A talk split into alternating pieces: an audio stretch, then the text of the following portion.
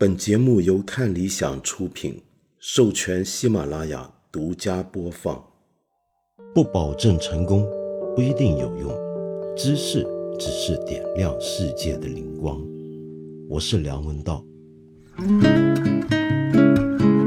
这几天你有注意两会的消息吗？呃，如果你注意两会的消息啊，如果你看得够仔细的话，你大概会发现这么一件事情。那就是我国外交部长秦刚，在最近一次的记者发布会上面讨论到外交路线的问题，在回答记者问的时候，我发现他很罕见的，就是我们中国大概在这个级别的官员很罕见的，在访谈中使用了“新冷战”这三个词。“新冷战”这个讲法，过去这么多年来。都是国际上还有我们国内一些学者讨论时事的人，或者一些像我们这样一些做媒体的人，我们会用到的词汇。但是我们政府级别的领导层的官员很少很少直接说出“新冷战”三个词。当然，秦部长是说我们不能够滑向新冷战啊，他那个那段访谈里面大概意思是这样，但是他也用上了这个字眼，可见呢，“新冷战”这个概念。在最近几年呢，真的是越演越烈，开始到了一个我们大家都不能回避的地步了。那么，但是如果要说新冷战，那我们当然要说老冷战是什么，或者直接讲冷战究竟是什么东西。那我自己是冷战年代的过来人啊，所以我大概对冷战呢有一些印象，有一些概念。可是问题是，也许对于很多今天年轻的朋友来讲，这是一个历史名词，好像离我们很远很远，很陌生了。又或者您跟我一样，也经历过那个年头，可是可能今天我们也都缺乏一个在概念上去准确掌握它的路子。因此，我今天呢就要找来在这方面研究非常有心得，在国内是顶尖学者的王吉思老师。王吉思老师呢？如果是看理想的朋友，应该很熟悉了，因为他在看理想 APP 上面有一档非常精彩的节目，叫做《冷战的故事》。那么他呢，现在是北大国关学院北大博雅荣休讲席教授，同时还是中华美国学会荣誉会长。那么几十年来呢，都是我们国家致力于美国研究冷战研究的前沿专家。建树非常大，深思好学，讲的很多东西都是难得对着我们老百姓说话，又能够是深入浅出，所以我觉得要谈冷战，没有比王吉思老师更合适的人了。那么因此今天呢，我就请到他来跟我聊一聊。那么我想问问他一些关于冷战的问题，到底冷战是什么？呃，冷战当时对国际的局势有多大的影响？当然，更重要的是，冷战遗留给我们的是什么，以及给我们一个什么样的警告和启示。那今天呢，真的就像我刚才讲的，很高兴啊，能够请到王老师跟我们聊天了。那王老师呢，现在呢是北大国关学院的荣休老师、荣休教授。那虽然说是退休，但是作为一个学者，当然是始终。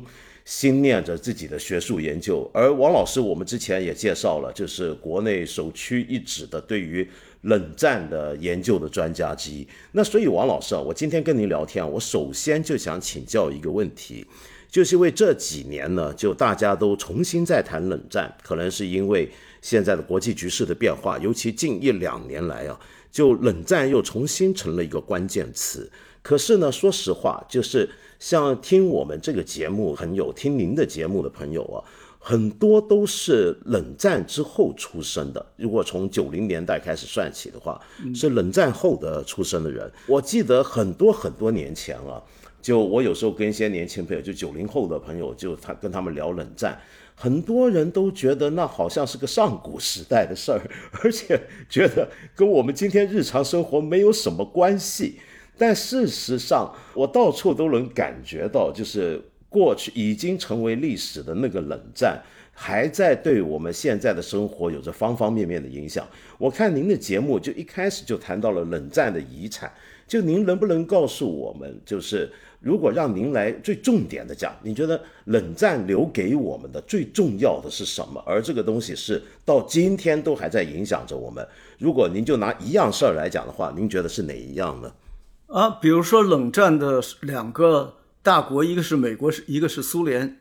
现在美国还在，苏联没有了，但是俄罗斯还在。所以这大国的争霸、大国的争斗、大国的竞争仍然存在，而且甚至于有的方面比冷战时候还要激烈。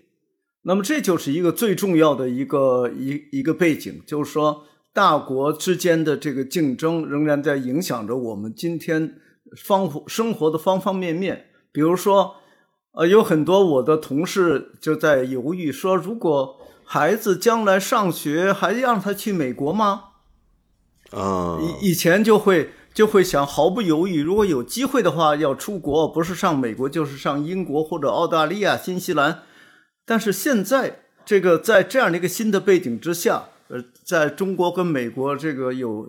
战略竞争的情况下，而且两个国家现在关系相当紧张，还有人说有可能打仗，那不就是跟冷战说就非常相像了吗？呃，冷战刚开始，中国就参与了一场非常严重的战争，就是朝鲜战争。那么现在呢，美国这个乌克兰又跟俄罗斯打起来了，那么大家就会想，那中国会不会我们要再次解放台湾呢？要武统？有些人是要武统。那么台湾问题是怎么出来的呢？如果没有冷战，就不产生台湾问题。简单的说，就这样。所以，我们生活中间的所有的问题，不能说所有吧，几乎所有的问题都跟冷战有直接的关系。嗯，是的。但是我好奇啊，就是在呃，您刚才讲的这种大国争霸导致的一种裂痕啊，其实在历史上面是向来都有。那么，到底冷战与历史上曾经出现过的其他的大国竞争关系究竟有什么不一样？您刚才说，比如说像今天美俄继续有一个这样的在乌克兰问题上面的一个对立，而中美之间也有一个大国竞争关系。那么，但是这样的关系，呃，好像自古至今都有啊。那什么样的定义下，就我们这就说到冷战的定义？我们怎么来说这个叫冷战？冷战的时候到底跟之前之后有什么不一样呢？哦，好，这个是非常好的问题。我觉得冷战呢，我们现在一般是讲四十年代中后期，比如一九四七年，其实是从从中国内战的时候，国共内战时候就开始了。然后到九十年代，这个苏联解体了，苏联没有了，这个冷战就结束了。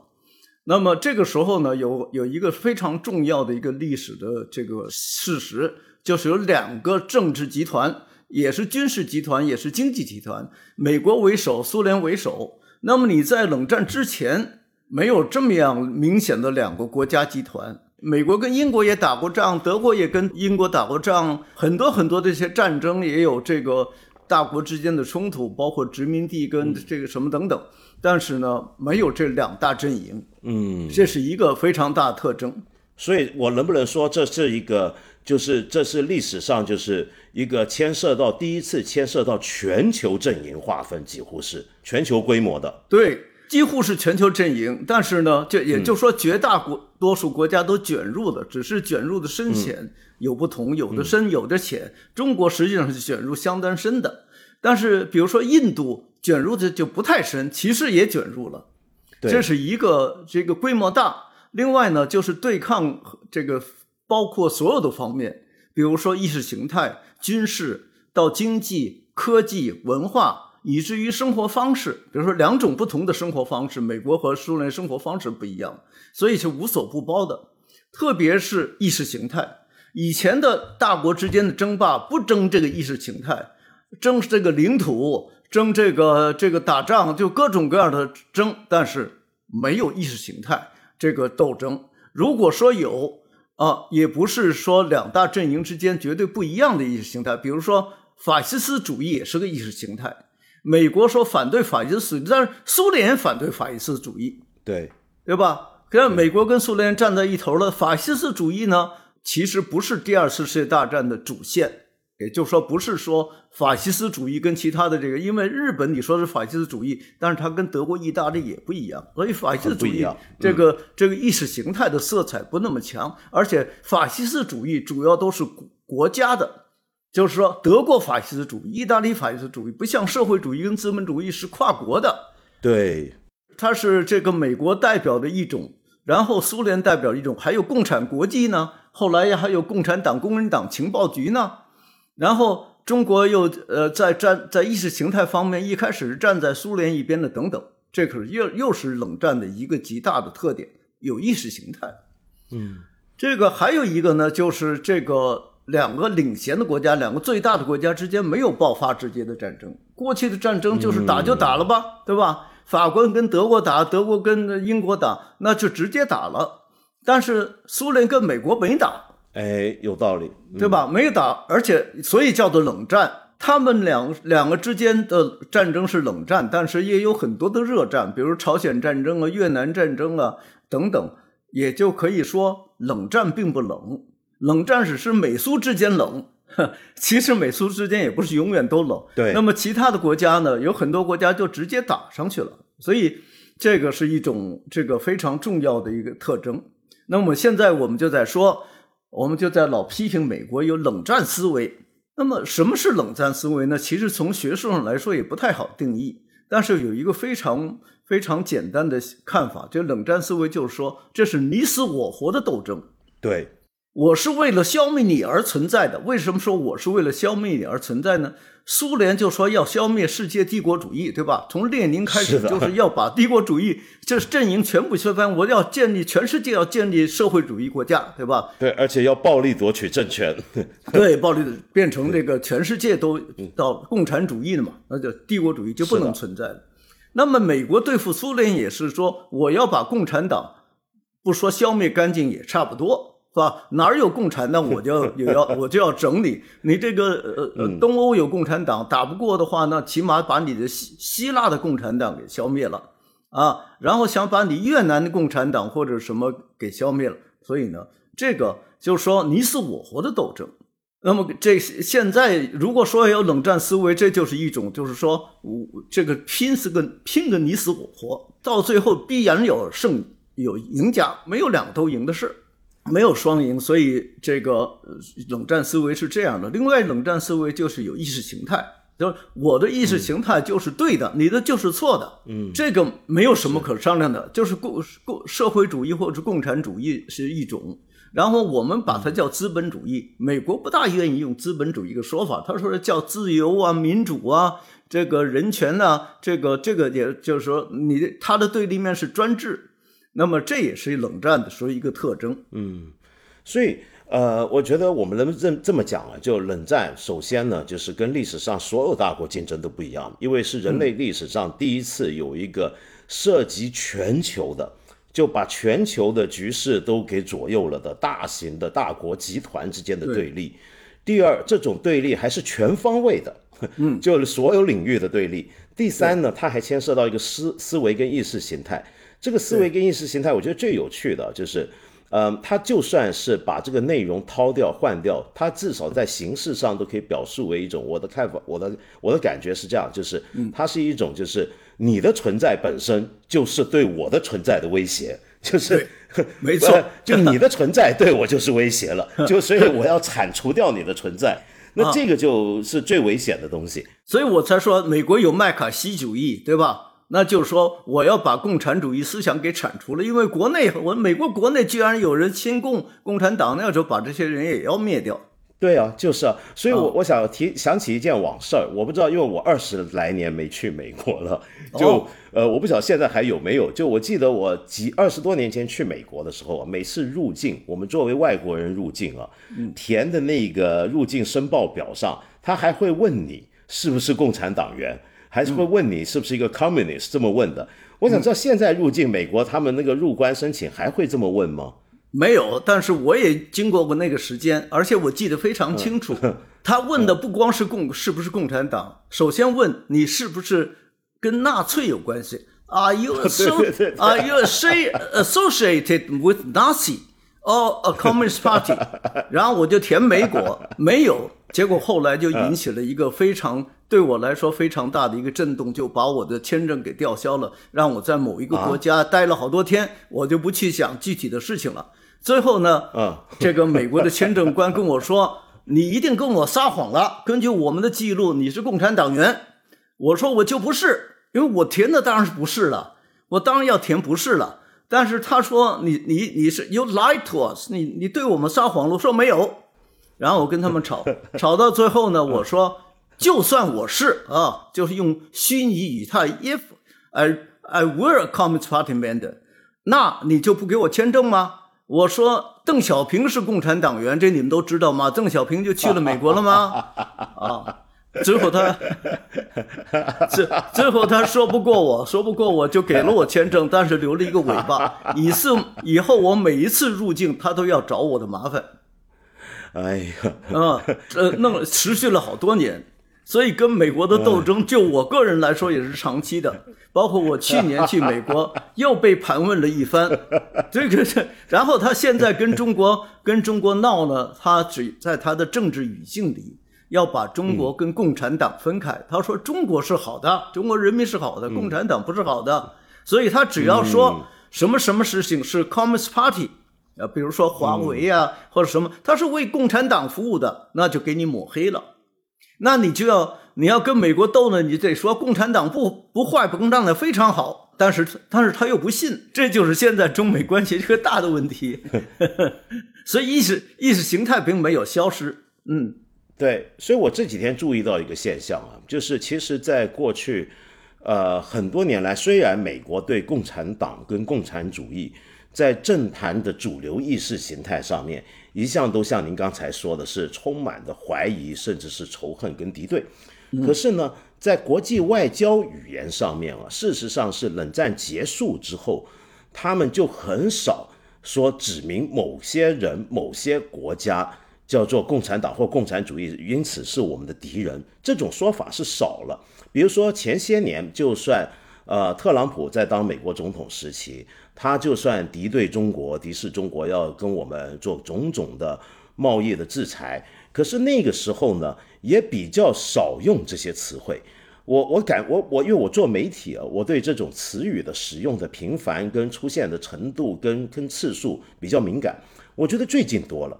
比如说，举个例子，就上礼拜美国国会的听证会上面，就前几天那个听证会上面呢，就你就看到美国的国会议员就轮番出来，就拿着我们国家领导人的言论和著作，用来证明什么呢？用来证明中国到现在就他们原来认为跟中国的竞争就是一个大国竞争，或者他们就像您刚才讲的，他们的所谓的民主，然后就说我们是怎么专制怎么样，就这一套。但是呢？呃，现在不一样了。这两天我看他那个国会听证会，他是重新就是把中国我们自己用我们说我们是共产党怎么样这些语言拿出来，然后来证明现在美国又要开始跟共产主义和共产党竞争了。这这就是一个我心目中的一个冷战思维的百分百的复活了。就是说过去他是跟苏联斗，那是共产主义。那今天跟中国是怎么样的竞争呢？我觉得过去几年他也在。呃，有一个内部的变化，到底和中国的竞争是种怎么样的竞争？这是一种，比如说是大国竞争呢，一个新兴的发达国家跟一个已成熟的发达国家的竞争呢，还是美国跟另一个强调民族主义甚至是国家主义的国家竞争呢？但现在他们好像开始逐渐摆正了位置，就哦，这又是跟共产主义的竞争。我们能不能说这就是一个很典型的一种冷战思维的复活？呃，那当然是，绝对是一个冷战思维的复活。呃，但是呢，要考虑到你要去批评美国人冷战思维，它并不像我们想的那么复杂，最多就说是这个这个两大意识形态呀，大国之间的争霸之类。但是你批他冷战思维，他心里会想，有时候口头上也说，冷战我赢了呀，我赢了，那冷战思维，冷战思维有什么不对呢？如果冷战我 输我输了的话，冷战是冷战思维就错了。冷战我赢了，冷战思维我要继续嘛。然后我把共产主义当做敌人，那共产主义这某一个那个共产主义最大的国家被我们推翻了，或者说他自己推翻自了自己，不管是怎么倒了，总总而言之没有了。现在又出了一个非常强大，比过去的苏联还要强大的共产党国家，那美国人能不害怕吗？他就拿这个就去在在美国各个处说事，比如说中国，这我看见了你你在其他地方发表的关于这个气球事件那个。是的，他是的，他只要说一个共产党国家把气球飘到我这儿了，这这不得了啊！嗯，对，是的，是的，我觉得他是有点把这个事儿给弄大了，这个。对啊，对啊，但是他要把这个把这个中国跟共产党联系起来，他是有一套一整套的思想方式的，而且他觉得共产党呢代表着一种呃一种政权的形式啊，一种这个。不但是意识形态，而是一种政权形式。这种政权形式是跟美国完全不一样的，完全对立的。也就是说，已经接近于你死我活。就是说，我是不能，你如果长大了，又最后呢又把我战胜了，我美国就没有地没有地方了，没有地方去了，对吧？那我就我在世界上存在的意义就小了很多。我跟你讲一些很很现实的我所遇到的事儿啊，一呃就是就是记住的事儿，一个是这个里根当时啊，呃到中国来，还有后来这个小布什呃跟中国人接触，都是一开始给他的一个印象是共产党是什么样什么样的共产党，都都是像斯大林那样的共产党。对，后来接触了以后说，怎么共产党国家还对老百姓还不错。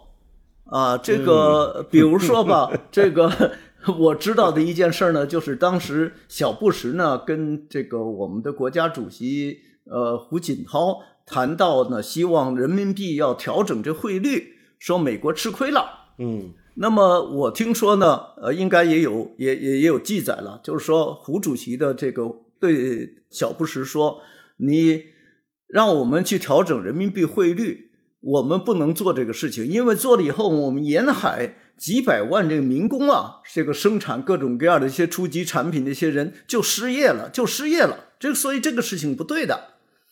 那么小布什呢，就回去了，就跟他的他的部下就说：“哎呀，这个胡主席实在是厉害，人家共产党领导人还会考虑老百姓失业不失业的问题吗？” 所以他就马上就有了好感，他有了好感。那个这个太好笑了。对，这这这这个里根到中国来也是，他觉得中国共产党的这个邓小平啊，什么跟苏联他碰见那些人，什么戈尔巴乔夫啊，很不一样啊。那些是一板一眼的，跟你这个这个好像谁都不能跟谁说说什么心里话。那邓小平就说了很多普通老百姓都听得懂的话，美国人也听懂的话，所以就不一样了。那么，所以呢，他们那时候看待共产党是这么看的，就是说，呃，共产党是它是一个一个 stereotype，怎么说？就是一个嗯一种模式吧，他心里一个标签。嗯。后来慢慢发现不是这个标签了，所以态度就会有有变化。当然这些年又有又有新的变化了。当然，嗯。所以，我我我能不能这么讲啊？就是说，啊，因为最近几天呢，我最近一两个礼拜也注意到很多国际媒体也在评论我们中美之间的问题的时候啊，有一些国际媒体也在谈说，拜登呢还是抱着一个强烈的冷战思维，包括在处理乌克兰问题上。他说，那些西方媒体的评论家他们也支持，就是乌克兰。呃，但是问题是，他们又认为要小心掉入完全的冷战的状态。嗯，可是我们说冷战思维这件事情影响我们这么深了，我觉得挺这件事情挺有意思。因为现在我们三个大国，俄罗斯、中国、美国，我们三个大国的领导层跟领导人其实都是冷战年代成长的。那这里面呢，很多人就认为拜登的冷战思维就很显著。可是拜登呢，其实他虽然从政的时间非常早，就是冷战期间开始从政。可是他是九七年才进了美国国会的外交委员会，那当然也是外交委员会老资格的成员了。但是他并不是在冷战期间开始从事外交。但是，呃，从这件事上就可以看到，就是冷战的那个生活经历以及思维定势啊，对于政治领袖的这个看世界的方法影响真的非常大。就冷战年代成长起来的领导人看待世界，有时候就会不自觉地习用了冷战的思维方式。这个事情可能是我们值得去思考的一个问题。是啊，那么你要说起这个拜登，你说他一九九七年到了这个美美国参议院的外事委员会，那我又给你讲一个故事。通常我不讲这个故事。啊，你说，你说。我呢就参加了在这个夏威夷参加了一个国会组织的，这国会的一个智库组织的这个这个研讨会，讨论什么问题呢？讨论中国。我记得是一九九七年，这个在夏威夷一个小岛叫 Lanai，这个小岛就不是夏威夷那个大岛，也不是这个 Honolulu。然后呢，我们就在一起讨论中国问题。上午呢是做讲座。下午呢休息，晚上呢要一对一的，就是我跟一个美国人，然后其他的专家也有少数中国人参加了啊，就跟美国人谈。那么有一天晚上呢，就是我跟我的夫人，还有拜登和他的夫夫人四个人在一桌吃晚饭哦，讨论中国。那天讨论中国的人权问题，然后呢，我就给他背这个独立宣言。就是 men are created equal 啊，人人都是生而平等的，平等呢，我们都从上帝那边得到了一些权利啊。就从上帝呢，首先这这个英文就 men are created equal，不是说人人生而平等，实际是人人被造为平等的。是的，谁造的呢？上帝造的。上帝，所以我们在上帝面前都是平等的。我说这是你们美国人的思维。他听了很高兴，他想这个中国人居然会被人 很懂这个，那然后我就跟他说：“我说问题是我们中国人不信神，我们没有上帝怎么办呢？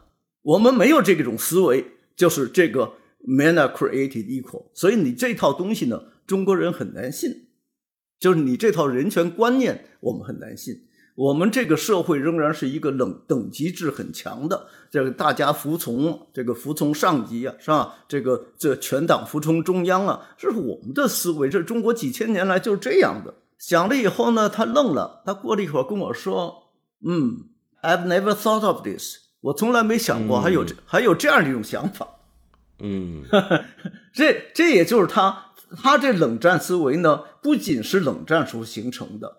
而且是美国从历史上就已经形成了一种观念，它跟冷战结合起来了。也就是说，要说美国的话，也要从根上说它。美国这个国家跟中国、跟俄罗斯、跟很多国家都不一样，它不是一个典型的民族国家，它自称是个民族，它是个移民国家。什么人都可以变成美国人。那拜登的是典型的美国人，其实连特朗普都是移民啊。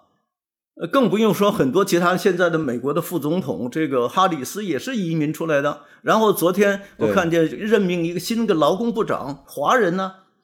那美国是这样，那其他国家是不可能这样的。啊，是也就是说，我们要知道美国跟我们不一样的地方呢，不仅是有个冷战思维，而是它冷战思维是它根深蒂固，从历史就形成的，从它这个独立宣言，它的那宪法。你都可以找到冷战思维的一个一些根源。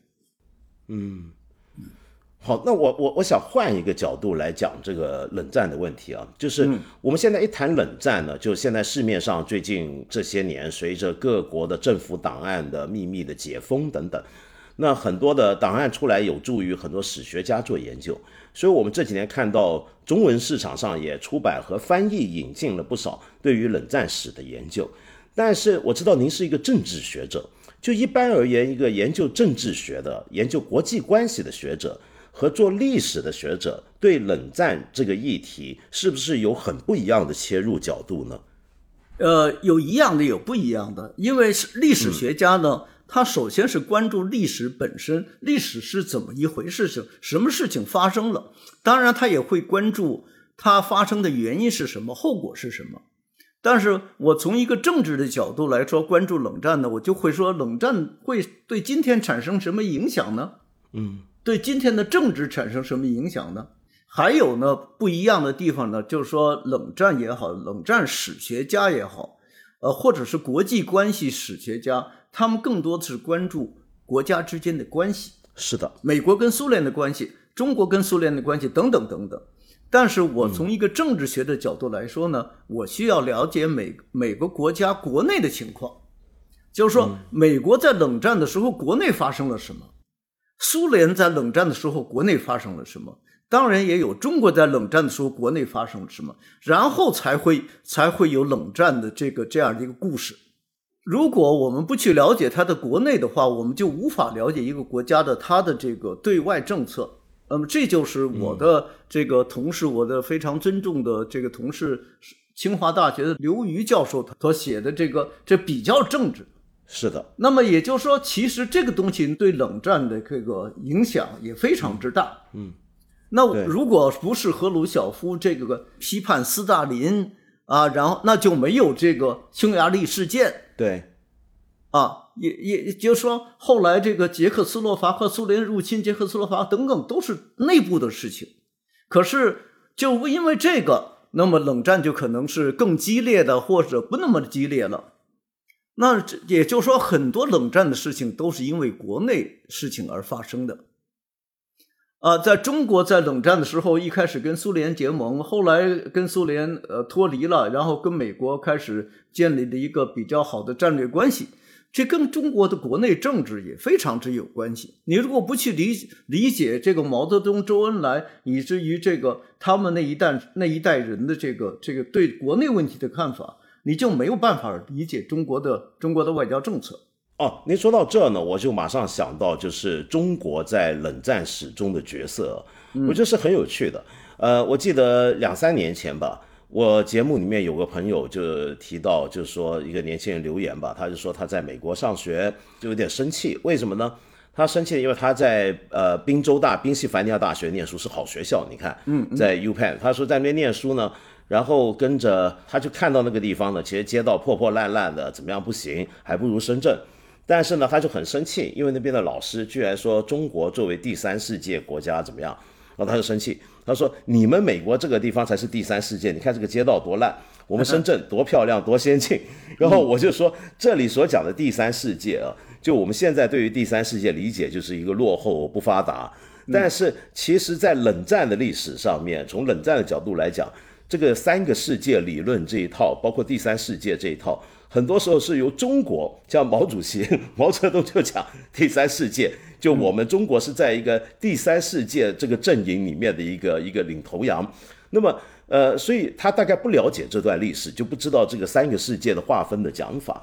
但是从这我就想到，就很多现在中国人也对中国在冷战中的这个位置啊是有点摸不清的。你比如说，呃，很多人就会天然的以为，今天很多年轻人，因为我们现在中国俄罗斯关系友好嘛，现在不是说。呃，虽然不是结盟，但是盛世结盟嘛，盛世盟友。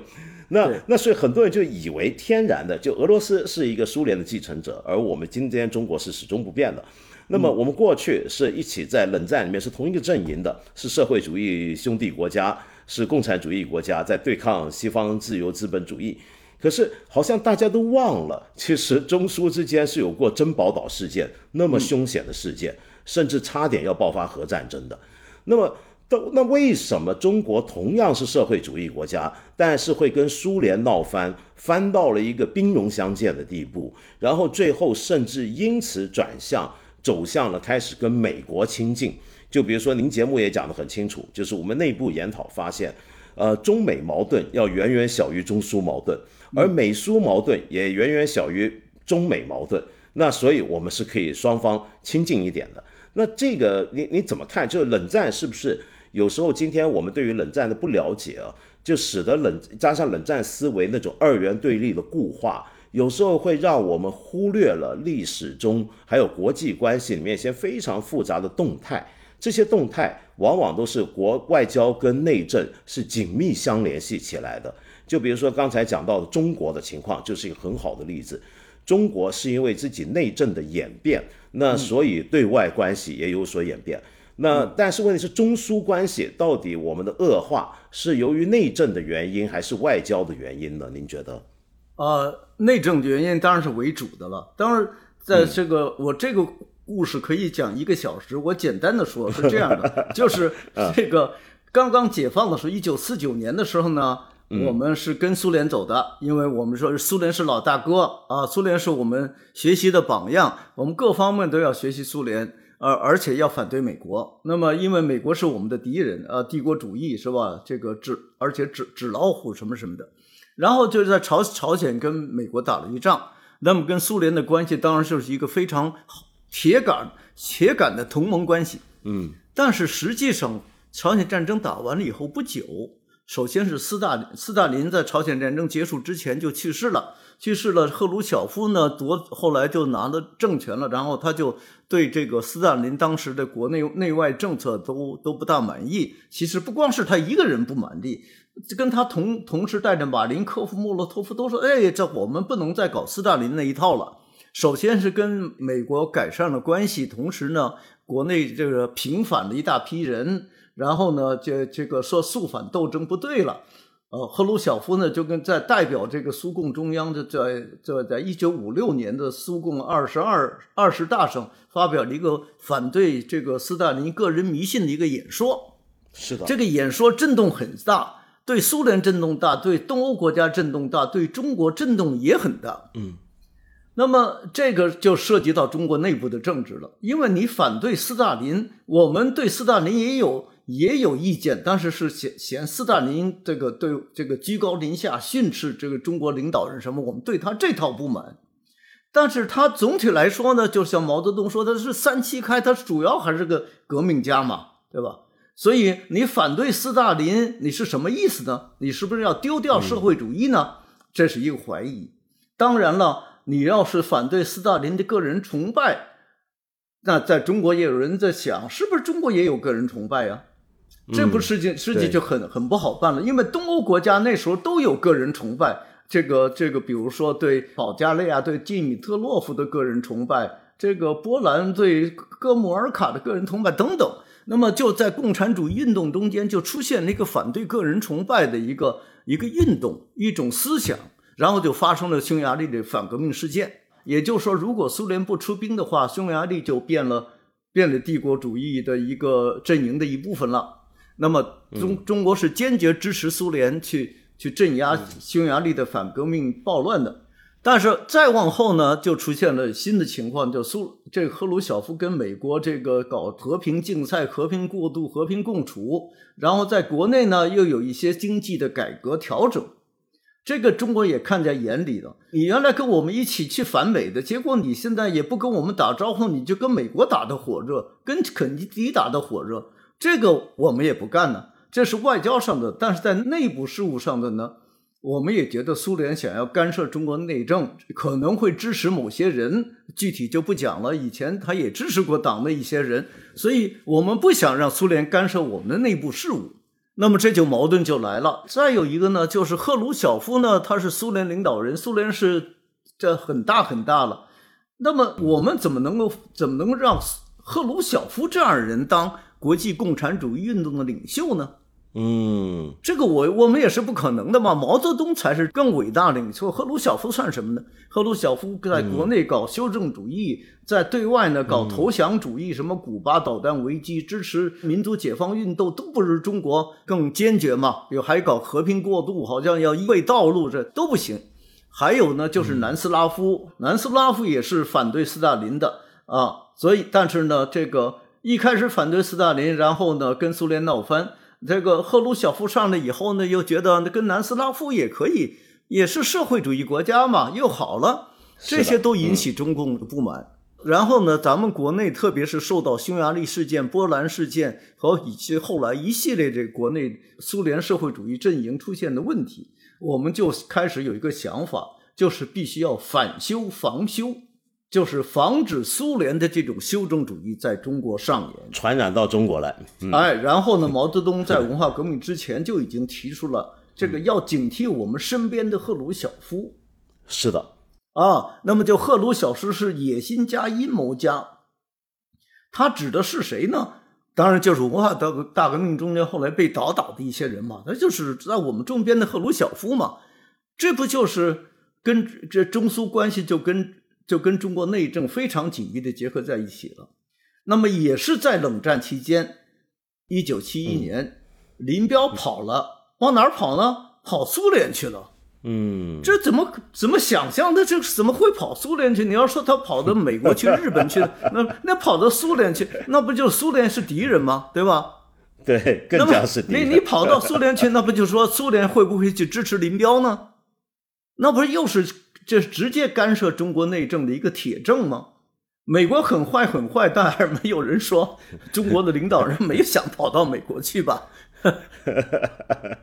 所以这些就都都引起中中苏关系的急剧的恶化啊！其实，在林彪跑到苏联想跑到苏联之前，当然他只是跑到外蒙古，还没没跑到苏联，但这目标是苏联是没错的了？对吧？再就就发生了珍宝岛在外蒙，对呀，这个珍宝岛事件就出来了。珍宝岛之后呢，这个又发生了一些其他的事情，跟中国内政有关。就那么就是说，就中国中国的文化大革命，苏联也跳出来反对。对吧？然后又支持越，我们又跟苏联竞争，谁支持越南支持支持的更厉害、更更坚决？那么这个呢，就产生了中苏在越南问题上的分歧等等，这一连串的事情呢，都跟中苏关系有关，但是也跟中国国内政治有关。所以您看啊，这个冷战史啊，就能够让我们了解到国际关系的动态非常复杂，呃，并不像今天简单的就认为世界就两大板块。如果真的说世界是两大板块的话，那我们怎么解释同为社会主义阵营内的中枢之间的交恶？还有一个补充一个，还有一个中国跟越南也打过仗，那么越南是不是社会主义国家？也是社会主义国家。我正想说，对啊。所以我刚上学的时候，七七年、七八年我上学的时候，我们一个讨论的话题是：就为什么社会主义国家之间也会打仗呢？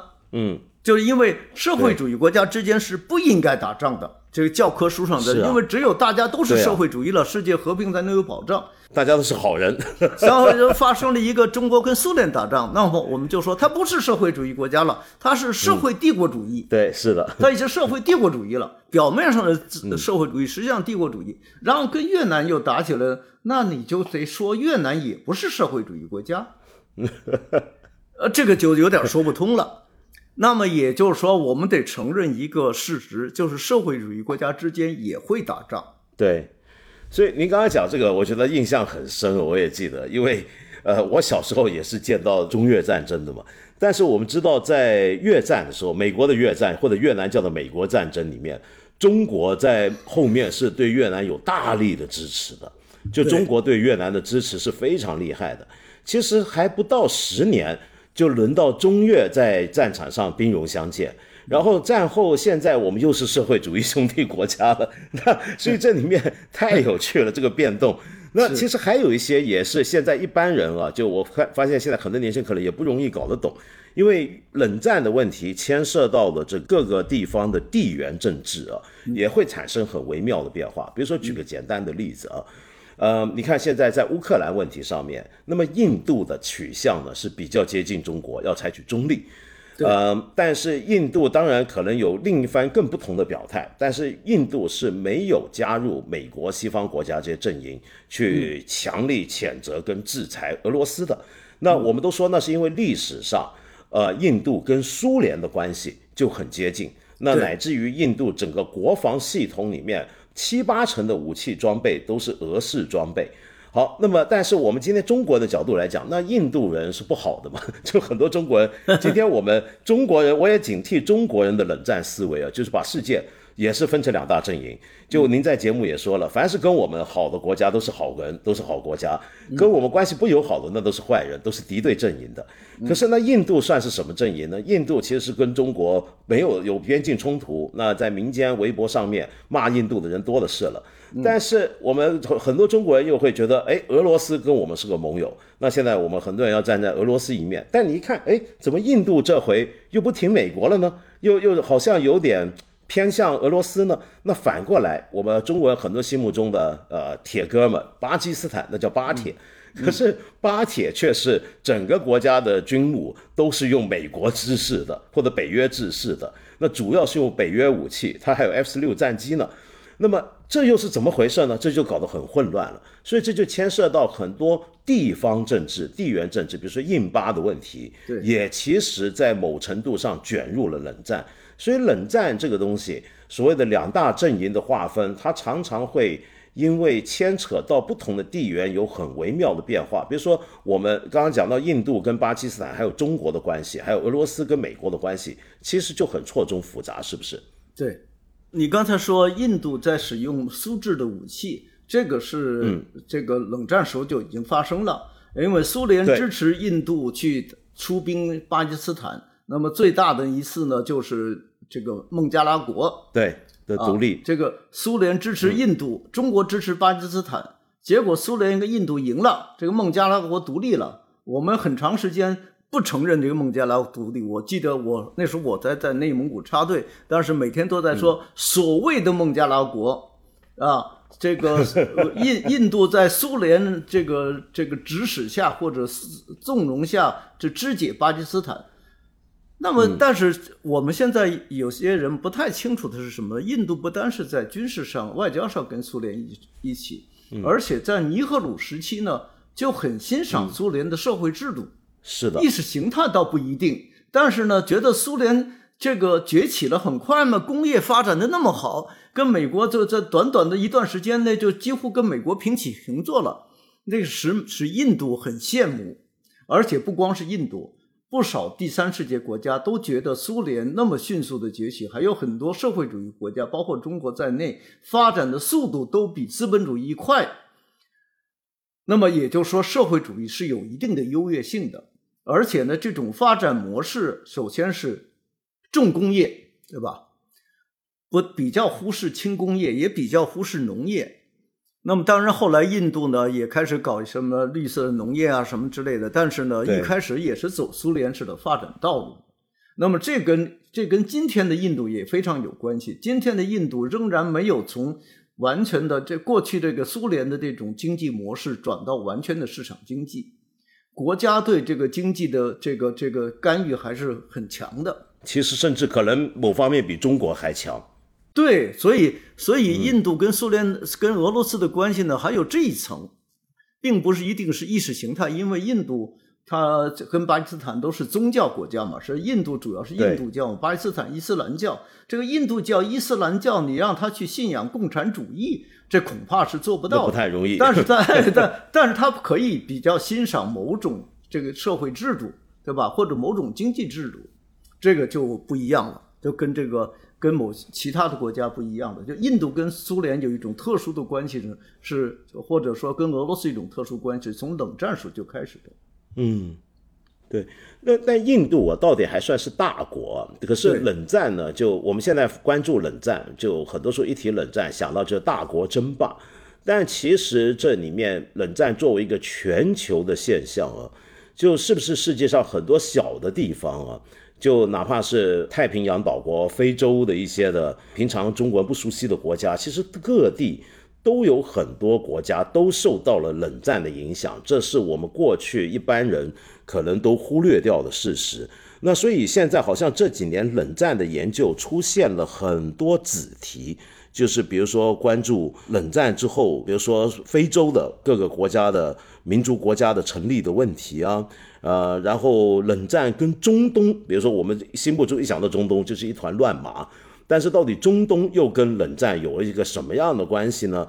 那好像这种研究也越来越多。那您觉得在中国，我们研究冷战作为一个历史现象也好，或者作为一个国际关系政治来研究也好，在这方面的研究目前的进展怎么样？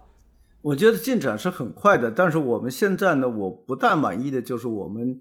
呃，在研究非洲、拉丁美洲的时候呢，研究研究现状的还是多于远远多于研究历史的，而且研究现状呢，也往往是这个政策的或者经济的什么，但是对他们的文化、对他们的历史、对他们的这个这个社会研究的比较少，这就是一个很大的缺憾，就是必须要从要看这些国家它的内部啊，它它的历史，比如说。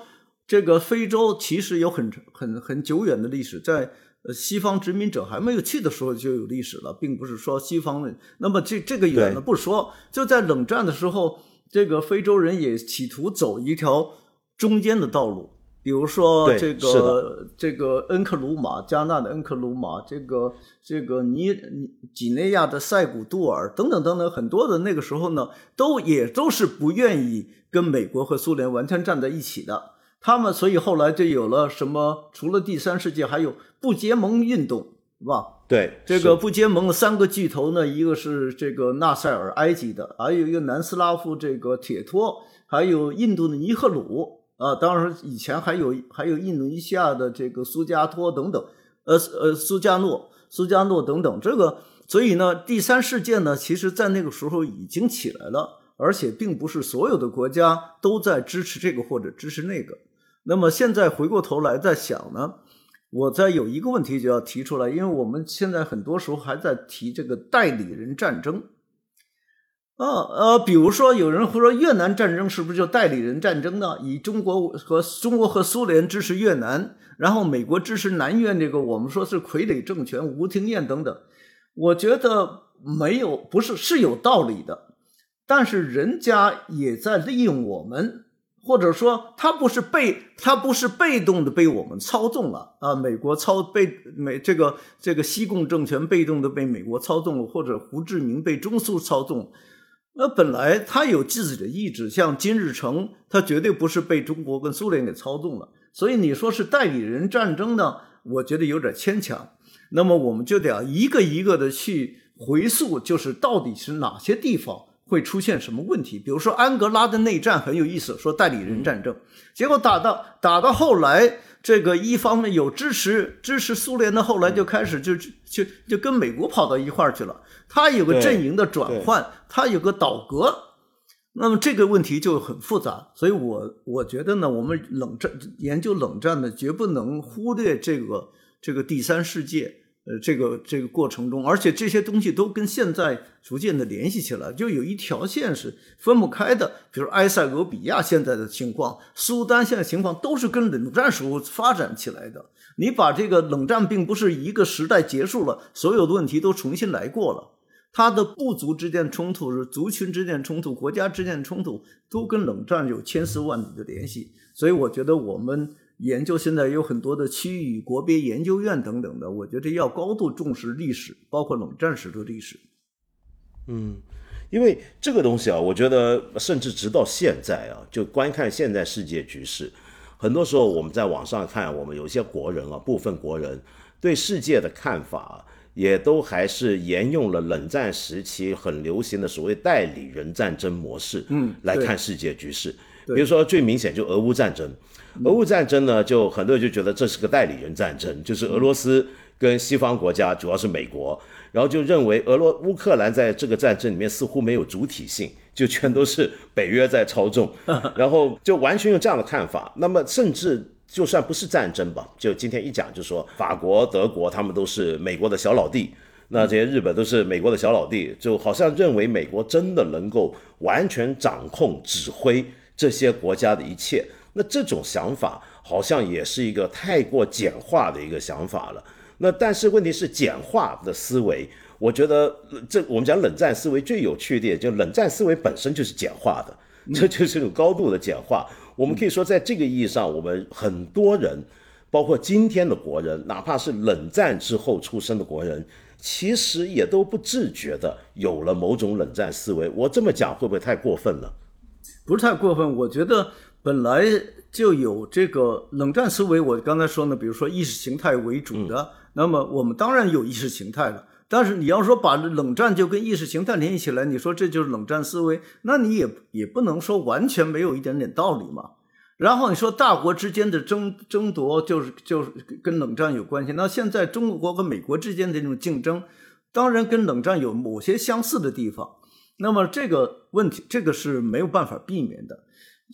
有一个我觉得非常重要的这个我们看世界的方式呢，就是因为中国是个是个大国，中国是个大国呢，我们看世界呢，往往就看大国，嗯，对，忽略忽略小国，觉得那些小国不重要，都是我们手里头玩的，或者是美苏手里头玩的。那那就是柬埔寨就是跟我们的嘛，那巴基斯坦巴铁实际上是巴铁，应该巴基斯坦应该听我的嘛，啊，他会有这么一种想法。你我们很少去从小国他们自己的角度去看看世界。我就跑，现在呢，我就非常喜欢跑到那些国家去看看人家怎么看他自己，人们怎么看你啊？比如说我前几年去过一个很小的国家阿塞拜疆，那么阿塞拜疆又是个伊斯兰国家，呃，又是前苏联国家，又是产油国等等，非常有特色。那么他们看世界的时候呢，他跟我们看这个世界非常非常不一样，就是。而且，而且，他认为他也是世界的中心。我们认为中国是世界中心。我去的很多，我去的非多数的国家，甚至可以说多数的国家认为自己是世界的中心。反正世界地图，你哪都可以说是中心。有一个国家没有说是世界中心，就是我去过的新西兰。嗯，呃，新西兰没说是世界中心。那我没去过，呃。阿富汗，但是我跟阿富汗人有联系。阿富汗认为他们是世界的中心。为什么？你看，英国人要占领阿富汗，然后呢，苏联人要去打阿富汗，打完以后，苏联人走了，美国人又去打阿富汗。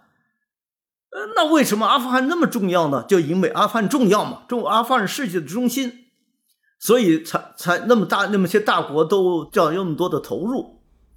后来呢，我我老实讲，我我我虽然不了解阿富汗，但是我了解他的一个心态。他认为他是世界中心的一个重要原因是，如果你不帮助我，那我就给你捣乱了。我要捣乱的话，你受不了，对吧？我搞恐，我又有人搞搞恐怖主义，或者我倒向美国，我倒向苏联，或者我倒向哪儿哪，我我就塔利班，我给你，他能搞局，嗯，可以对我得搞局，这一点有是有能耐的。所以这个小国呀，我们千万不能小看它，我们就不能说是我们能够把一个国家搞定，你搞不定的啊，他搞不定，因为他会，他也会可以忽悠大国，可以欺骗大国，可以利用大国。嗯，所以我们需要研究这些国家，知道他的心态，不要以一种大国的姿态去看待它。那么我们经常说大小国家一律平等，那么我们在。真正处理跟他们的关系的时候呢，也要把握一个原则，同时呢，也要尊重人家，不要认为我们大你小。而且我们的历史悠久，我们一提就是我们五千年的历史啊，你才几多少年史？那你想想，孟加拉国它有几千年历史啊？没有。然后孟加拉国，我去孟加拉，我说孟加拉国有长城没有啊？没有。它的火箭能上天吗？它的飞船上天没有。可是孟加拉国人居然也爱国，这是什么原因呢？为什么这些国家也爱国呢？他不应该爱国嘛，对吧？这么错破的国家怎么也爱国呢？那你要想清楚，世界上所有的国家人都爱国，他不管好大不好大小，爱国主义是一个天然的东西。嗯，民族主义是个天然的东西，你不能因为他你不瞧不起他，你就认为他的爱国主义不存在或者什么。那么，如果你搞不好，他就会拿他的爱国主义、民族主义来反对你，给你造成很大的麻烦。所以，而且现在局面好像比以前还复杂，就是因为冷战时期啊，呃，好像天大的事情就是两种意识形态的全面的存在性的对决。嗯，可是现在的世界呢，我们知道有个更大的问题是需要全球共同解决，那就是环境危机，还有能源危机。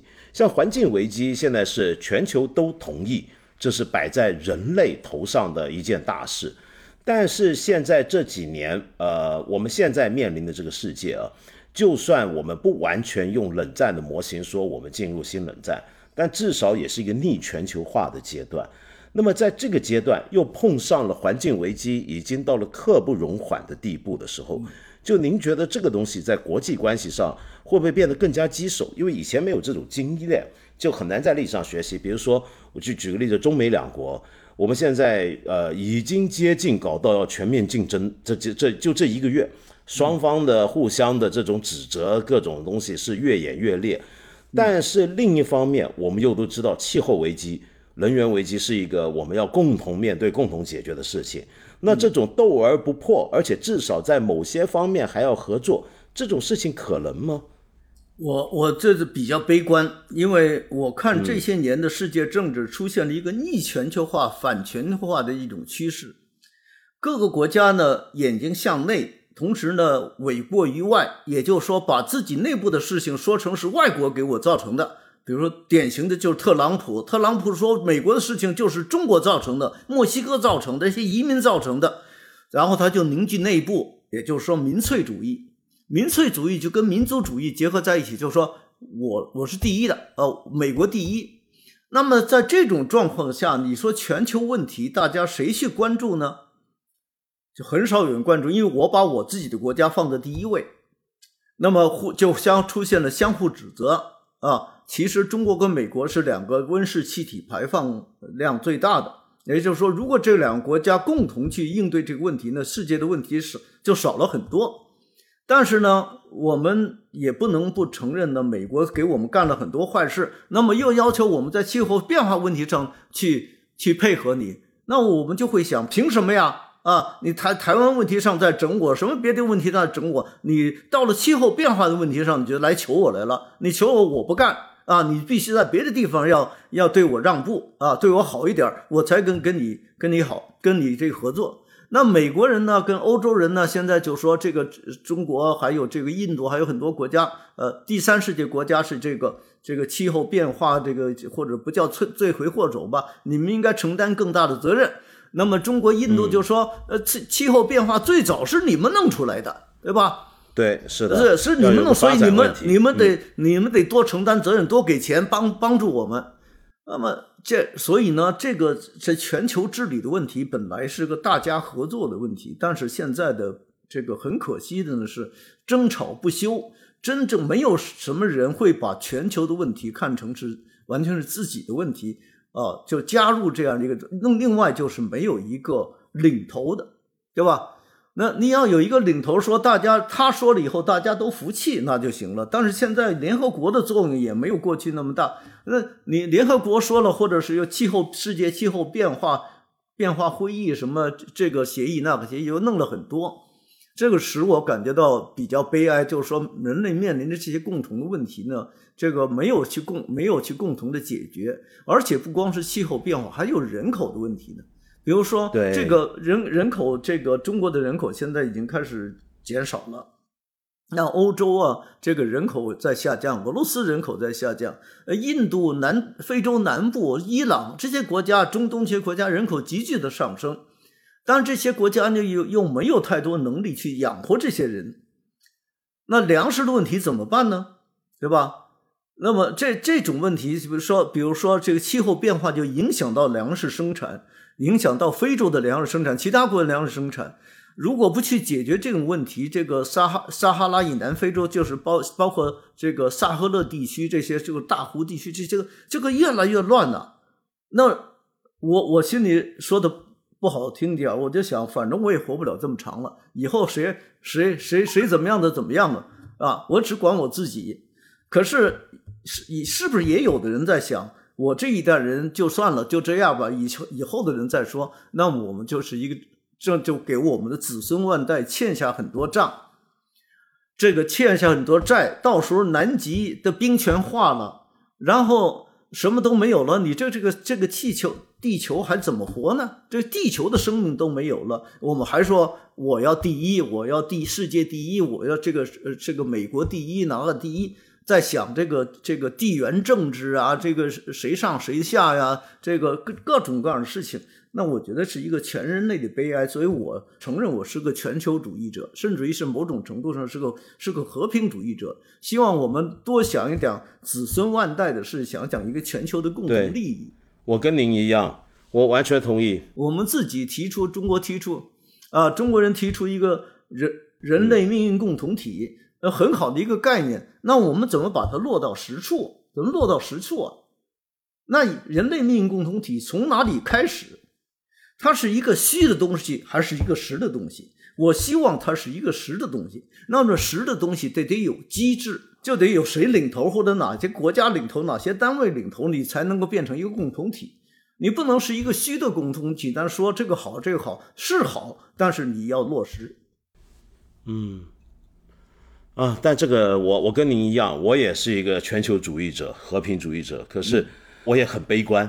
我我觉得就看研究啊，就学术研究。我觉得在九十年代冷战结束之后，同时当时以世贸为代表的某种的全球化，在全球迅猛的展开。那我们知道中国是。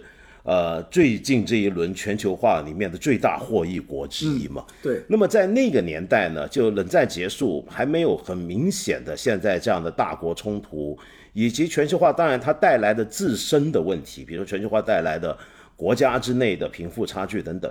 当这些问题还没有出现的时候，由于那时候也大家也关心环境问题，我记得九零年代到两千年头啊。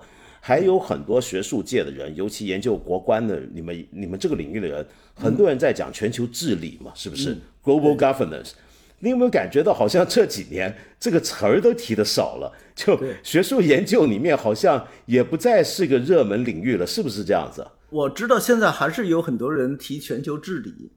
但是你刚才用英文是这 global governance，跟我们说的全球治理，我们是不是有很多人明白这全球治理是什么东西，是是一个什么概念？这里呢，这个全球治理的概念呢，实际上跟另外一个出自于西方的概念是联系在一起的，就是公民社会。对。但是现在我们不能讲公民社会了，那么对全球治理呢，就变成是一个国家之间的关系问题了。嗯，是一个国际关系问题。实际上，它不是国际关系问题，它主要是一个全球的社会，大家一起去管这个事情，就得有很多个人、很多群体去做。你不能都交给政府去做，对吧？政府要管很多事情，但是这个社会也要管很多事情。比如说，我们现在要在这个治理环境，我们说垃圾分类，对吧？这是社区应该做的事情吧？那么政府要不要管呢？政府要出宏观政策，但是呢，你要鼓励居民自自觉的去行动，允许一部分或者鼓励一部分这个非政府组织或者社会组织去发发挥它的作用。这个 global governance 其实一大部分是这个问题，是跟公民社会相关的，对对，公民社会联联系在一起的。也就是说，这个这个全世界很多的。非政府组织或者我们叫做民间社会，那么在一起共同努力，包括慈善事业啊，什么去解决人的人生的人，这不医疗卫生很多问题都不是政府单独能够解决的，政府发挥主导作用，但是要由社会去解决这个问题呢，不能说深了，我就只能讲到这儿为止。就是这个 global governance 这这个这个概念，我们必须要弄清楚，这个全球治理不是一个国际关系问题。不仅是一个国际，或者说主要不是一个国际关系问题。那呃，可是问题是现在在中国好像只能对国际关系框架理解，对啊，这就很无奈。但是虽然啊，我们现在我们身为中国人啊，我们可能对于全球问题上面，我们个体好像做不了什么事儿，因为我们不能谈这些。但是问题是，国际关系确确实实影响我们每个个体的生活，所以最后啊。就我想跟您聊一件事儿，就您是呃，您是我的长辈啊，但是我也是在冷战时期出生成长的。就您作为我们两个作为冷经历过冷战阶段的人，尤其是您，您有没有什么很很深的个人体会？就是冷战那个时候，对这当整个世界真的割裂成那么严重的时候，对您个人生活最大的影响是什么？您如果要。讲一件事的话，您觉得会是什么呢？我不知道，有太多了。比如说，我个人其实跟冷战，嗯，你要从这个国际关系的角度，我从来冷战时候从来也没出过国，对吧？那时候我就一九七八年上大学，然后呢，呃，七七级的，七八级七八年上大学。哦，您是那那三届的啊？那老三届，然后我上了上大学就学国际关系。那么这个跟我直接有关系，就一就一九七七年、七八年上就是在在讨论什么问题呢？是苏攻美守，还是美攻苏苏守，还是美苏互有攻守？就是美国衰落了，我们总要说美国衰落了，说苏联在上升啊，这个是一个什么国际格局怎么样？然后后来呢，等我等我真正工作了，这个这个第二个工作就是从北京大学调动工作到中国社会科学院。第一天上班的第一天就是苏联的八幺九事件，对，就是呃，一九九一年八月十九号，苏联发生政变，差点把这个戈尔巴乔夫赶下台，叶利钦回过头来收拾了一下局面，苏联又是苏苏联了。但是没过几个月，苏联就没了。那么也就是说，我这个这个是进入入学，这从从上学到这个学这个到工作，那都跟冷战有关系。那么上学以前跟冷战有关系吗？也有非常大的关系。从小就会知道说这个赫鲁晓夫修正主义呀，这个然后文化大革命的时候反打倒地修反呢。那么之所以上山下乡，也跟这个有关系啊。那我上山下乡，我我自己报名去内蒙古草原上插队，但是呢，那个是属于边境地区，家庭出身不好的人能够让他去边境地区吗？不大放心。啊，就就有各种各样的这些东西都出来，然后我们要参加民兵，那么我是算是普，所有人都是普通民兵，但是有基干民兵，基干民兵呢就是家庭出身好的，哎，发个枪啊或者什么的，然后呢那时候刚插队就是一九六八年去的，然后就开始中苏边境就紧张了，然后就这个就就准备打仗了，跟跟苏联准备打仗了，然后才没过一两年呢，林彪跑了。呃呃，这这个这这些一件一件事情，这没有跟我跟我直接联系上，但是都间接的会发生关系。那么后现在我去研究冷战呢，我非常大的一个心里最深的一个观念呢，就是不要再回到那个时候吧，那个时候的日子不好过吧，这个呃 对吧？就是吃也吃不饱，穿也穿不暖，在这这么这个严寒气候下干这样的事情。都是为了什么呢？我们是不是能够重新思考一下？我们我们的国际环境需要比那个现在已经比那时候更好了。我们能够能够保持这样一个和平的国际环境，不要天天老想着打仗，先跟美国打，后来跟苏联打，然后又是也是这个又跟越南打，又跟印度打，这这不能再打了嘛？是吧？能够保持和平，大家要建设过好日子。然后让我那些在农村插队的时候，工厂那些工人什么，他们都过上好日子。然后我心里想，他们还是不懂冷战。你要跟他讲冷战，他就不理我了，对吧？我要跟他谈别的。但是我心里，我心里就是想，是不是我可以做一些事情，不让你们走到那个日子，走回到那条路上去，对吧？你不要去忽悠他。你说，你说咱们现在还要怎么怎么样？你去煽动这个情绪，那很容易。对吧？很容易，普通人就情绪就给煽动起来了。但是希望让他们多想一点自己的生活，对吧？自己的家庭啊，这个找到一些社会温暖啊，这就是我的一个我个人的责任。我个人的责任就是我们不要再回到冷战那个时代。对。因为中美关系的缓和也确实跟中国自己的改革开放几乎是重叠的。是啊，那这个事情对我们中国，尤其您那一代人的生活影响太大太大了。当然，我的我的很多同事都没有像我这样那么关注，因为我也不希望他们关注。他们要来跟我谈这些，我都不想谈。咱们谈点别的事情好不好？我我我我不希望大家都关注那么多的政治、国际政治、国际关系，对吧？对，呃呃，当然了，问题是问题是网上天天就在炒这些东西啊。那我觉得是啊，我就是是不是？不，不要天天去关注网站上这些炒作，对吧？我一打开这个导，打开网站，蹦进来的一是一定是国际关系问题。对，您您说这个我印象很深啊，因为我在台湾，我以前小时候在台湾嘛，那时候是七零年代，呃，台湾那时候也是这样。比如说，全世界的出租车师傅都是爱跟你谈政治的，这个事儿我以前也讲过。我在台湾坐出租车，跟家里我还是小孩。呃，我就很奇怪，就那个出租车师傅，他听广播电台，然后他要跟大人跟我们聊政治，他从来不去谈，比如说他的收入怎么样啊？他那时候都是一些台湾的国民党老兵嘛，就退到台湾的叫农民嘛，他们在开出租车，他的生活好不好啊？政府有没有给他保障啊？他他他住的环境怎么样？比如说现在发了大水了，然后他家被淹了，但是他还在跟我谈。这个冷战，也在谈国际局势，就是大家 他明天吃的怎么样，他都不关心了，他先关心最近啊，这个美国又怎么样？怎么样他就给我讲这个这个事情，我印象很深很深。就我发现，呃，所以我对冷战最直接的印象就是这一点，就是我们身边的人都在关心国际局势，但是不关心自己过得怎么样。哎，那我们虽然是悲观，但是只能够做好自己该做的事，希望让这个世界，让以后一代人能够过得更好。那今天非常感谢王老师，您跟我聊了这么半天，聊了这么长时间，谢谢您的时间，谢谢您，真是。你的时间跟我时间是一样的，所以我也要谢谢你。没有没有，不不不，好，那今天非常感谢王老师，好那么我们回头继续听您节目了啊。好的好的，谢谢。好，谢谢王老师，再见。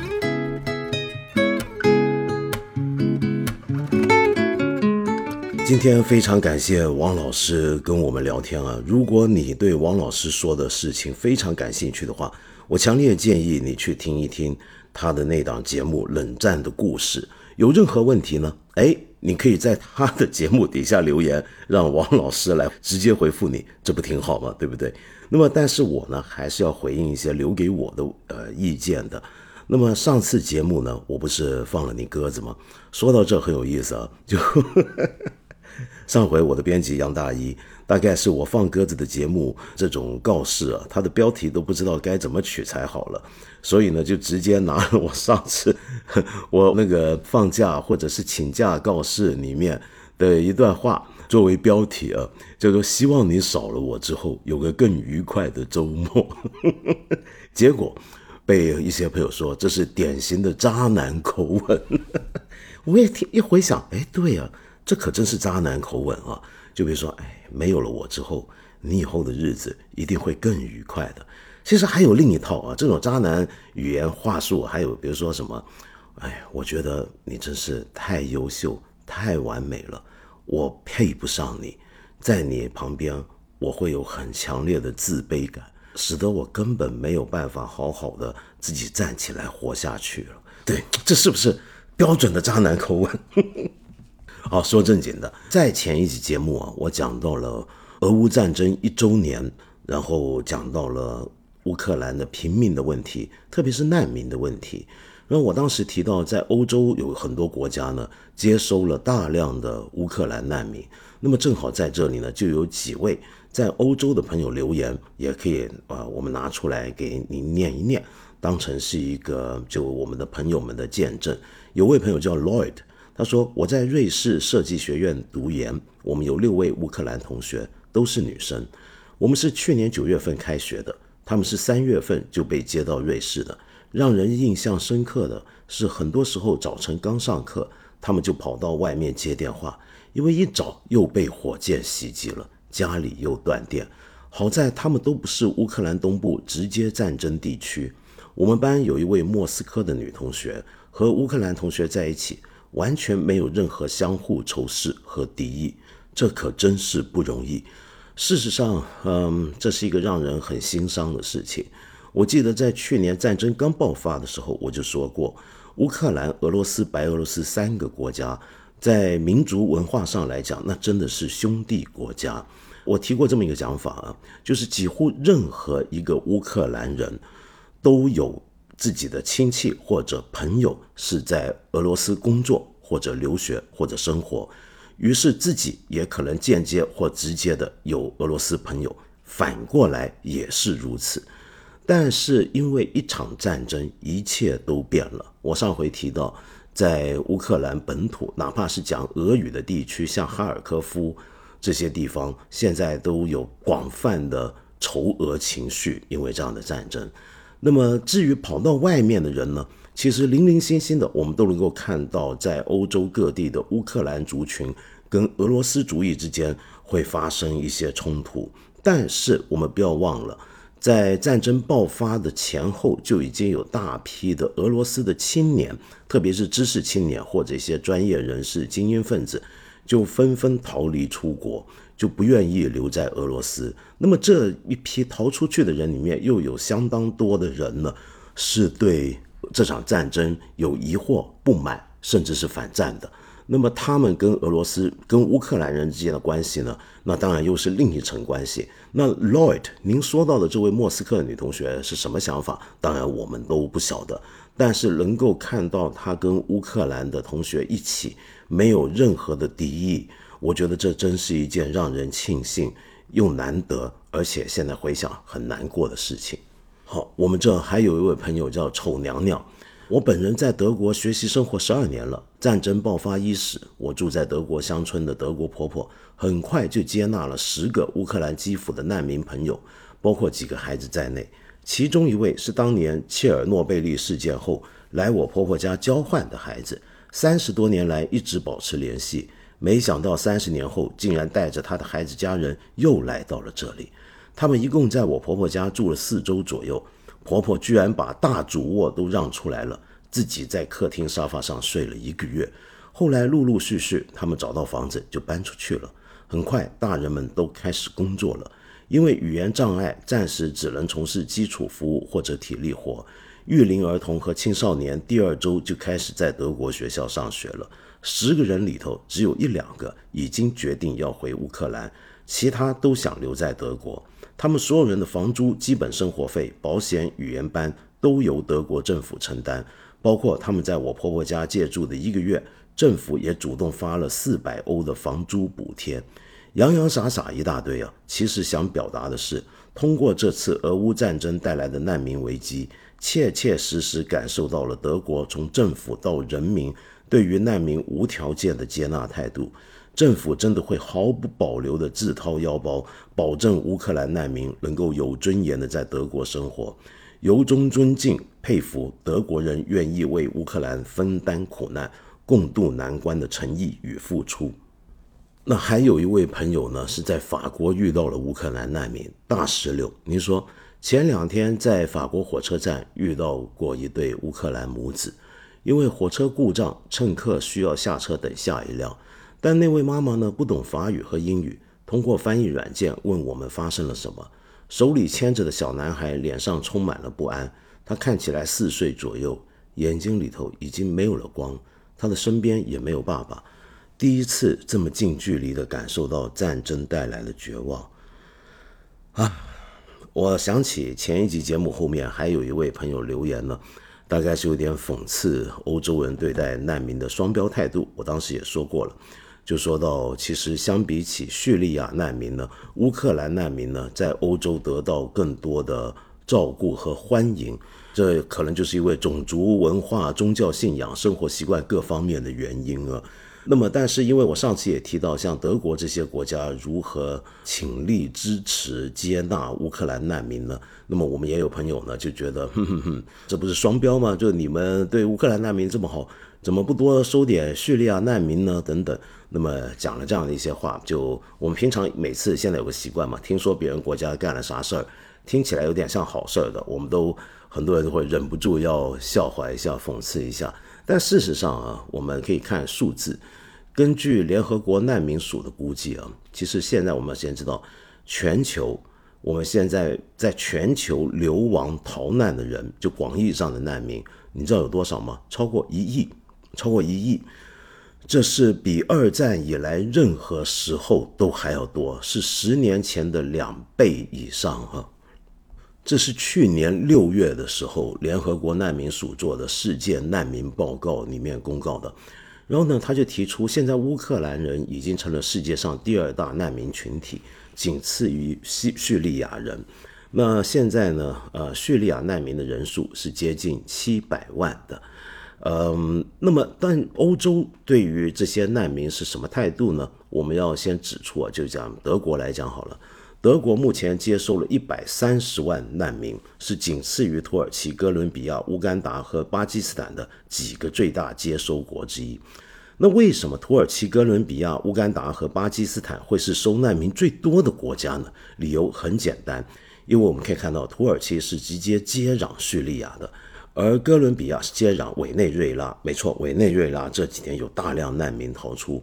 那乌干达呢，就是我们讲到的东非的那个地方的最近的一些的冲突内战造成的结果。而巴基斯坦这边接收的自然就是阿富汗难民。那么在这些直接接壤这个难民逃出国之外，就要数到德国不直接接壤刚才我说的任何一个有大批难民逃出国家，但是接收难民最多。那包括叙利亚难民啊，他们其实去年我看的数字是接收了八十万。虽然就是在德国社会上对于叙利亚难民呢是有很多的意见，有很多的分歧，但大体上他们还是收了这么多的叙利亚难民。而欧洲呢各国的表现呢就不一定一致，但基本上每个欧洲国家都接收了相当程度的叙利亚难民。那么说到叙利亚难民啊。就我不知道你还记不记得这么一件事情？我刚刚不是听到联合国难民署吗？你记得我们的女演员姚晨小姐曾经是联联合国难民署的亲善大使，那么受到联合国的邀请呢，去世界各地走访难民。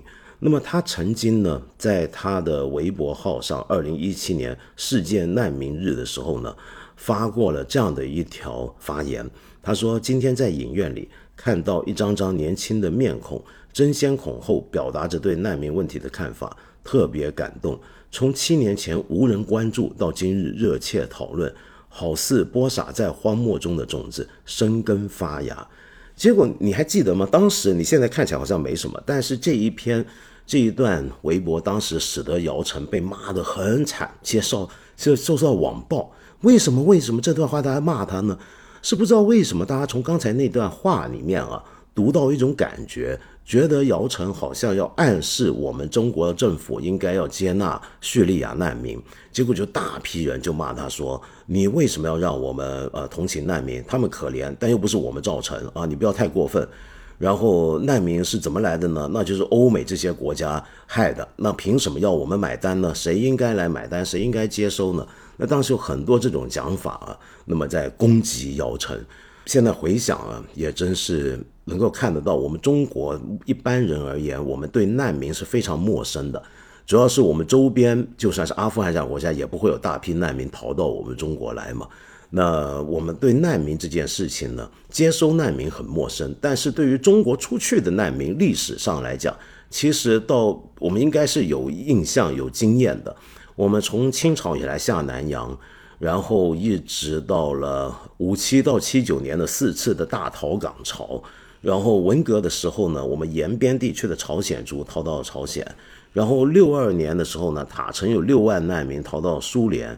那么这些难民的记忆啊，但是在我们国家里面历史上面并不是很显眼。其实你知道吗？就嗯，我记得一七年姚晨那个事出来之后呢，那么很多人呢就又炸爆了一件事，被一件事情炸爆了。为什么呢？就当时有人发现这么一个数字，说中国原来已经接收了三十一万难民，大家受不了，我们怎么能够接这么多叙利亚人呢？我们自己国家还很惨。那个时候大概。呃，我们还不流行讲厉害的我国，我们那时候就变了发展中国家，就觉得怎么怎么行呢？怎么能收三十一万难民呢？但是事实上啊，联合国难民署这是真的有这个数字。当时那为什么会有三十一万的难民呢？它指的是中国在过去几十年累计接纳的难民总数。你知道这里头最多的是什么人吗？当然不是叙利亚，我很少在我孤陋寡闻，没怎么听说我们接收了多少叙利亚难民。当时我们这几十万、三十一万难民数字，中国收的最多的其实是来自越南，占了全部难民的百分之九十九以上。那么中国怎么会有大批越南难民呢？那么什么时候来的呢？那是上世纪七十年代末、八十年代初，我们中越不是发生问题吗？就我们今天节目也讲到，我们所谓的对越自卫反击战，然后跟越南打仗。那么当时越南驱逐了一大批华人。那么这批华人呢，就来到了中逃难到了中国，所以这些首先是越南人，但是他们是华人来到中国，是当时接收的。而其实那个时代，老挝、柬埔寨也有很大的政治动荡问题，也经过越南各方面呢来到了中国。所以，我们所谓的三十一万难民啊，是一个历史遗留下来，就上世纪七十年代。开始接收，主要是来自中南半岛的这一批难民。希望您不要误会。那么今天呢，说冷战啊，我又想给你听一些关于冷战的音乐。我们其实以前也介绍过，比如说《九十九个红气球》就是一个冷战时期诞生的关于冷战的大家担心的问题，例如核战争的一首著名的歌曲。呃，我发现原来这么多年来，我好像有介绍过吧，U2 的歌，但没怎么，好像有吧，应该有介绍过 U2。这个非常著名的爱尔兰的摇滚乐队的作品，呃，我今天想给你听的呢，是他们一九八七年一张经典专辑《The Joshua Tree》里面的一首《Bullet the Blue Sky》。那么这首曲子是怎么回事呢？《Bullet the Blue Sky》是他的主音 Bono 在八十年代头的时候呢，去了一趟，跟他太当时的太太去了中美洲尼加拉瓜萨尔瓦多旅行。而在当时，看到了萨尔瓦多内战带来的残酷的影响。萨尔瓦多内战是一场历史延期非常，就是时间拖得非常长的一场内战，从一九七九到一九九二年之间。那么这些年间呢，总共死了七万五千人，有八千人失踪。那么这场内战就是一个典型的当时冷战的所谓的代理人战争之一。那么主要原因呢，就是当年萨尔瓦多的独裁透过军事政变上来的独裁军政府是受到美国政府支持的。呃，我过去不是老在这批评吗？美国虽然标榜民主价值，但是在他的后院中南美洲过去大量扶植一些右翼独裁者，这些右翼独裁者通常都是以军事政变的手段推翻民选的政府上台。那为什么美国会支持他们呢？是因为他们的民选政府表示出酌情的倾向，那么使得美国非常不满不安，于是就扶植这些右翼军人上台。然后这些右翼军人上台之后，就面对了国内的左翼分子的反对，然后这些左翼分子有时候组成武装集团游击队，然后就掀起了这样的内战。萨尔瓦多内战就是典型这样的一个情况。而在那个时候呢，萨尔瓦多的这个军人政府特别凶狠，就是抓捕了大量同情左翼的媒体人、知识分子，甚至任何对政府表达不满、对政府的独裁有意见的人，也都被抓走了，甚至是直接失踪了。那么失踪的人上哪了呢？估计应该也都是没了。然后那个时候最麻烦的是什么呢？就是连天主教会都受到他们屠害。因为天主教在拉美的势力是非常大的，在根深蒂固的。那么几乎一些国家，就全国百分之七八十以上的人都是天主教徒。那么于是军政府再怎么厉害，往往也都有条线不能过，就是你不能够直接对付天主教会。如果这个教会里面的人在反对你的话。那么，而在萨尔瓦多内战那个时候呢，他们天主教会，然后一些修会，比如说耶稣会，他们对于这个政府、对于这个战争的态度是很明确，就是他们认为这个样的做法太不人道、太不公正。那么那个时候呢，这里面其中呃表表者，他们的领袖就是罗梅罗大主教。那么结果罗梅罗大主教是直接被军政府派人枪杀暗杀了。那么这是一个当时闹得很大的事件。好，说回 Bono。Bono 呢，就于是在呃这趟旅程就觉得大受震动，于是回来就决定要写一首歌，关于他在这里看到的事情，就有了这么一首《Bullet the Blue Sky》。那么，但是很吊诡啊，就是呃后来在呃《The Joshua Tree》是当年 YouTube 就成军以来最畅销的一张专辑。那么呃这个专辑出来之后，他们在全球就有巡回演唱会。那么大部分都在美国。那么，在美国每一场演唱会里面呢，呃，Bono 都一定要演唱这首曲子。那么，而这首曲子在当时美国是很受欢迎，年轻人很喜欢、很重视的一首歌。因为他在演现场演奏的时候会有些特别的东西，比如说用聚光灯去射向观众的脸，要观众感觉到那种突如其来的那种惊吓的感觉，让你体会到这就是在冷战底下。在中美洲这片土地上的老百姓，嗯的的的生活的一种影射，一种隐喻。同时，这首歌里面还有一句话：“Outside is America”，就让你知道美国在哪里，美国就是这样子来对付你。但是，他他在美国唱给美国的听众，那么很受欢迎。那么，有人认为反而是这首歌使得 U2 在美国成为更受欢迎的乐队了。那无论如何，我们来听这首《Bullet》The Blue Sky。